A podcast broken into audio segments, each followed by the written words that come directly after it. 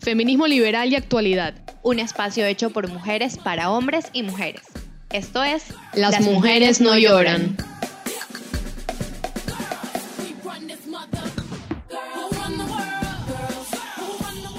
Cuando yo estudiaba en Quito, en la universidad, hace unos 25 años, yo caminaba siempre a la casa de una amiga para, para irme con ella a la universidad, unos 5 minutos de donde yo vivía. Y siempre había un jeep pasar, hasta que un día el señor del jeep se bajó, se bajó, se abrió el pantalón y empezó a tocarse. Lo peor que experimenté en la calle fue una vez que iba caminando embarazada, como de unos 6, 7 meses, y un hombre me dijo que venga para que me haga el segundo de una vez. Y se acercan dos borrachos y esos borrachos se sacan el pene y se lo comienzan a, a, mostrarnos a nosotros. Y, y, mi tía, mi prima y yo nos quedamos así como que asustadas, ¿qué le pasa a estos tipos? Y se comenzaron a masturbar. Yo tenía 15 años y estaba llegando a Río Centro, en Los Ceibos, y me bajé, cuando me bajé del carro, unos guardias de esos de los carros blindados, abrió la ventanita del carro ese, sacó la lengua y me gritó, te la quiero chupar, mamita. Yo me encontraba haciendo fila para el cajero y dos tipos al lado mío, uno de ellos se puso a hablar de cómo sería tener un hijo conmigo. Me sentí súper incómoda, súper acosada. Dijo que sería con los ojos claros y alta como yo. Y cuando me retiré, me gritó, mi amor, no te vayas. Hola a todos, yo soy Nubia Sandoval. Yo soy Ariana Tanca. Y el día de hoy vamos a tratar el tema de acoso callejero. Vamos a dar unas cifras, el marco legal, las implicaciones y las maneras en que podemos reducirlo. Entonces, eh, empezamos con las cifras que hay de acoso callejero en Ecuador. 65 de cada 100 mujeres en el Ecuador han experimentado por lo menos un hecho de algún tipo de violencia en alguno de los distintos ámbitos a lo largo de su vida. 32 de cada 100 en los últimos 12 meses. Las cifras son del INEC en una encuesta de violencia de género. Según un estudio del SPOL, el 62% de, mujeres en Guayaquil han sufrido de acoso callejero. Ahora, ¿Qué es el acoso callejero? En términos generales, el acoso callejero se trata de una agresión psicológica que tiene secuelas emocionales. De acuerdo con la ONG Frena el Acoso Callejero, lo define de esta manera. La violencia callejera basada en género consiste de comentarios no deseados, gestos y acciones impuestas por un extraño en un lugar público sin consentimiento y dirigidas hacia la víctima debido a su apariencia. Por otro lado, la ley para la erradicación de la violencia contra la mujer lo establece como un tipo de violencia psicológica. La palabra clave en este asunto es el consentimiento. Esta es la diferencia entre sentirse a gusto o sentirse incómoda con la situación a la que te enfrentas. Las personas decidimos con quién nos relacionamos y con quién no. De ahí, según nuestro grado de confianza, veremos como positivos o negativos las, las interacciones. En definitiva, el cuerpo de las mujeres no es un espacio público.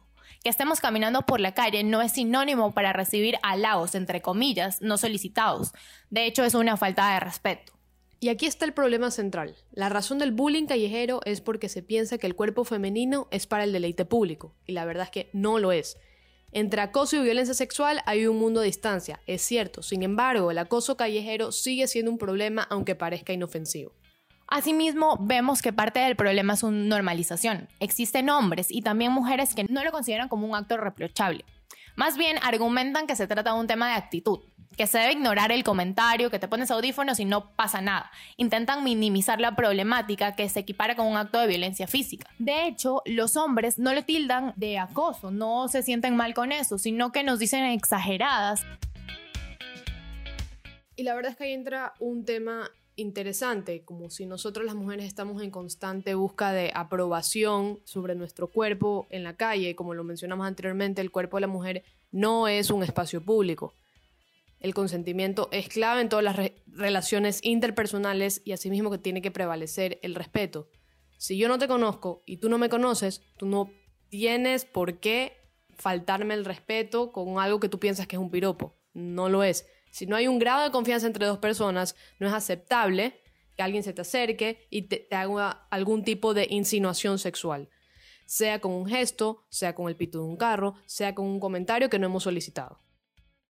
Exacto, piensan que si salimos ya les da derecho para decirnos lo que sea. En realidad el problema viene cuando nos hacen cambiar nuestra forma de vivir, cuando por sus comentarios, por sus halagos, entre comillas.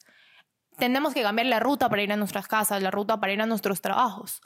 No salir a ciertas horas, evitar ciertos lugares, cambiar nuestra forma de vestir, porque eso parece que es una invitación para que los hombres digan lo que se les pasa por la cabeza de cierto modo es hasta injusto que nosotras tengamos que ajustarnos a, o cambiar nuestra rutina para evitar pasar un mal rato cuando se tiene que atacar el problema desde la raíz, que en principio los hombres o las mujeres o cualquier persona que piense que abordar a un extraño de forma sexual es aceptado, entienda que no es así, no es normal.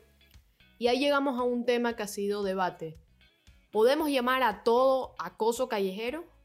Bueno, ahí entra esta problemática de qué es acoso callejero, se tiene que sancionar, tienen que ir a la cárcel o no. Es una fina línea. En el COIP está tipificado el acoso sexual, no el acoso callejero. Sí, entra y han habido sanciones, como en Quito, un presunto acosador sexual callejero fue detenido en Quito. Un hombre de 52 años decidió que era buena idea parar el carro enfrente de una chica de 14 años, abrir la puerta y masturbarse y gritarle obscenidades. El padre de esta chica lo siguió, lo encontró, lo llevó a, la policía y tras la diligencia se quedó con prisión preventiva. Y según el Código Integral Penal, eh, hay de 3 hasta 5 años de cárcel cuando la víctima es menor de edad. Entonces, podemos llamar a todo acoso callejero. No es que toda acción es un acoso callejero, es cierto, pero sí son acciones innecesarias que ponen incómoda a la gente. Además, consideremos la tasa de agresión sexual en Ecuador, que es la que mencionamos al principio. Según el INEC, 65 de cada 100 mujeres en el Ecuador han experimentado por lo menos un hecho de algún tipo de violencia a lo largo de su vida y 32 de 100 en los últimos 12 meses.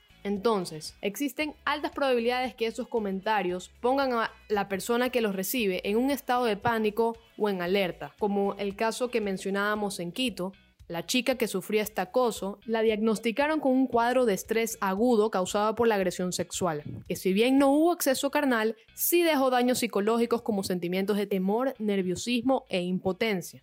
Esto fue un caso de los miles que hay a diario, de los miles que escuchamos todos los días. Este es un caso de las diferentes maneras que este acoso callejero se manifiesta, porque a veces no solo son, entre comillas, piropos, a veces son toqueteos, a veces son forcejeos, son actos, entre comillas, impuros, que la gente se masturba en los lugares públicos, en los transportes públicos, y que las mujeres al ver esto nos ponen en una situación absolutamente incómoda. Pero, a ver, ¿qué podemos esperar de la gente común, por así decirlo, cuando Macri dio una entrevista y dijo, ah, no, son halagos. Se están haciendo. Las que dicen que no le gustan, le gustan. Solo se están haciendo. Entonces, ¿qué podemos esperar de las personas cuando los presidentes, que se supone que son el ejemplo, por así decirlo, lo normalizan? Correcto. Tú esperas halagos de las personas con las que tú tienes un grado de confianza. Tú no esperas halagos de alguien con la que no conoces, con la que no tienes ningún tipo de relación. El acoso callejero es igual de malo, sean los hombres quienes lo hagan, sean las mujeres quienes lo hagan. Pero las estadísticas muestran que quienes lo sufren más son las mujeres. Por eso en este programa nos hemos concentrado en lo que sufren las mujeres con el acoso callejero. Pero bueno, hasta ahora hemos hablado de la problemática, las cifras, el marco legal y sabemos que es un problema que es no solo cultural, pero también intergeneracional. Es decir, que no solo es un problema de, este, de esta generación, sino que lo hemos heredado desde hace muchas generaciones atrás. Por lo tanto, hablar de eliminar por completo esta conducta es un poco utópico, sino más bien nos gusta pensar en qué podemos hacer nosotros, poner nuestro granito de arena para minimizar el problema. Así es, entonces eh, hemos pensado en unas posibles soluciones, no para eliminarlo, porque como ya lo dijiste Ari, es utópico decir que vamos a eliminar el acoso callejero, pero sí lo podemos reducir porque las cifras de verdad son alarmantes. En Quito el 91% de mujeres han recibido alguna vez en su vida acoso callejero y en Guayaquil el 62%. Entonces ahora van unas posibles soluciones que hemos pensado. En líneas generales, varias organizaciones nos recomiendan reportar los hechos para sentar precedentes. Siempre es necesario comunicar lo que no, que no aprobamos esa conducta. La educación siempre será clave. Tenemos que enseñarles a las niñas y mujeres que el acoso no es normal ni deseable, más aún cuando sucede en el colegio, trabajo o incluso dentro del entorno familiar. Dignidad y respeto al cuerpo ajeno. Asimismo, uno de los avances importantes en esta materia en contra de la violencia de género es la Ley Orgánica Integral para la Prevención y Erradicación de la Violencia de Género contra las Mujeres. Si bien no es una ley perfecta, sí contiene mecanismos que todas las mujeres deberían aprovechar para denunciar a quienes han abusado de ellas, sea físicamente o psicológicamente y en cualquiera de sus formas. Existen varias iniciativas, por ejemplo, la Metroville, Ecovía en Quito implementaron sistemas de como botones de pánico para que las mujeres puedan denunciar in situ el abuso o el acoso que estaban sufriendo. Asimismo, esta, esta iniciativa debería replicarse en otros lugares estratégicos como los colegios, las instituciones públicas, de modo que las mujeres siempre tengamos esa opción de poder denunciar Asimismo, fortalecer e incentivar el uso de mecanismos ya existentes, como lo mencionamos, la ley de la prevención y erradicación contra la violencia, la violencia contra la mujer, establece varios mecanismos de denuncia. Por ejemplo, algo que a mí me pareció muy útil y muy interesante, que es la posibilidad de que un patrullero proteja de cierto modo a la víctima en su casa, incluso a sus familiares en el momento que realiza la denuncia y ninguna de estas cosas servirían si no capacitamos al personal que atiende estas denuncias. Tenemos que enseñarles a los policías, a las personas que están en las comisarías, que no tienen que burlarse de las víctimas o no tienen que reprocharles. Es muy importante este punto de la capacitación del personal que atiende las denuncias, porque como lo mencionamos, es un tema de, cultural e intergeneracional, que probablemente esa persona que recibe esa denuncia, sea hombre o sea mujer, haya crecido con esta visión de que es normal o que no hay que exagerar sobre el acoso callejero. Y de hecho uno de los pilares de la ley antes mencionada es que hay que intentar minimizar la victimización. Es decir, que si llega una persona a denunciar su caso de acoso sexual, quien atiende la, denuncia debe tratarla con absoluto respeto y no incentivar o no crear un ambiente de que la víctima no se sienta bien hablando del tema.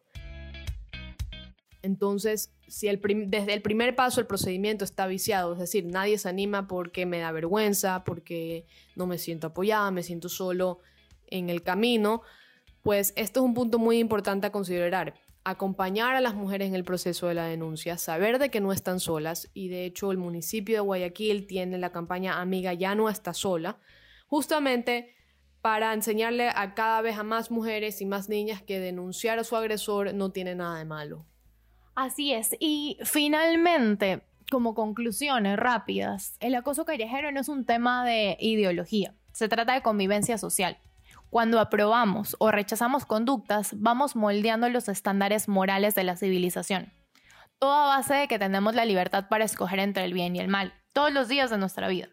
Recordemos que sin esta opción nos volvemos una sociedad autoritaria, más o menos como la historia de la naranja mecánica. Y eso es nuestro reto de todos los días, ¿no? Elegir entre el bien y el mal para definir los estándares de civilización, porque tenemos esa opción, porque somos libres y por eso podemos escoger entre el bien y el mal. Nuestro granito de arena es generar debate, porque si no hablamos de estos temas, se va a seguir pensando que es normal. Y si bien es un tema que tiene muchísimas ópticas en el que se puede estar a favor o en contra, hay un consenso de que el acoso callejero está mal, porque pone incómoda a la persona que lo recibe. Y recordemos que nuestra libertad termina donde empieza la libertad del otro. Como lo dijimos antes, no es un tema de ideología, es un tema de convivencia social, de hacer que todos nos sintamos a gusto en la sociedad en que nos vivimos, que podamos caminar, estar libres sin tener que sufrir ningún tipo de acoso. Así es. Respetemos para que nos respeten. Nos vemos la próxima semana. Gracias por escucharnos. Soy Nubia Sandoval. Mi nombre es Ariana Tanca. Y esto fue Las, mujeres, no lloran. Nos puedes seguir en nuestras redes sociales como Ecuador Libre y la Junta S. Además, pueden encontrar este podcast y muchos más en Spotify, Apple Music, iBox y YouTube. Nos despedimos, nos vemos la próxima semana. Yo soy Ariana Tanca. Y yo soy Nubia Sandoval. Y esto es Las, mujeres, no lloran.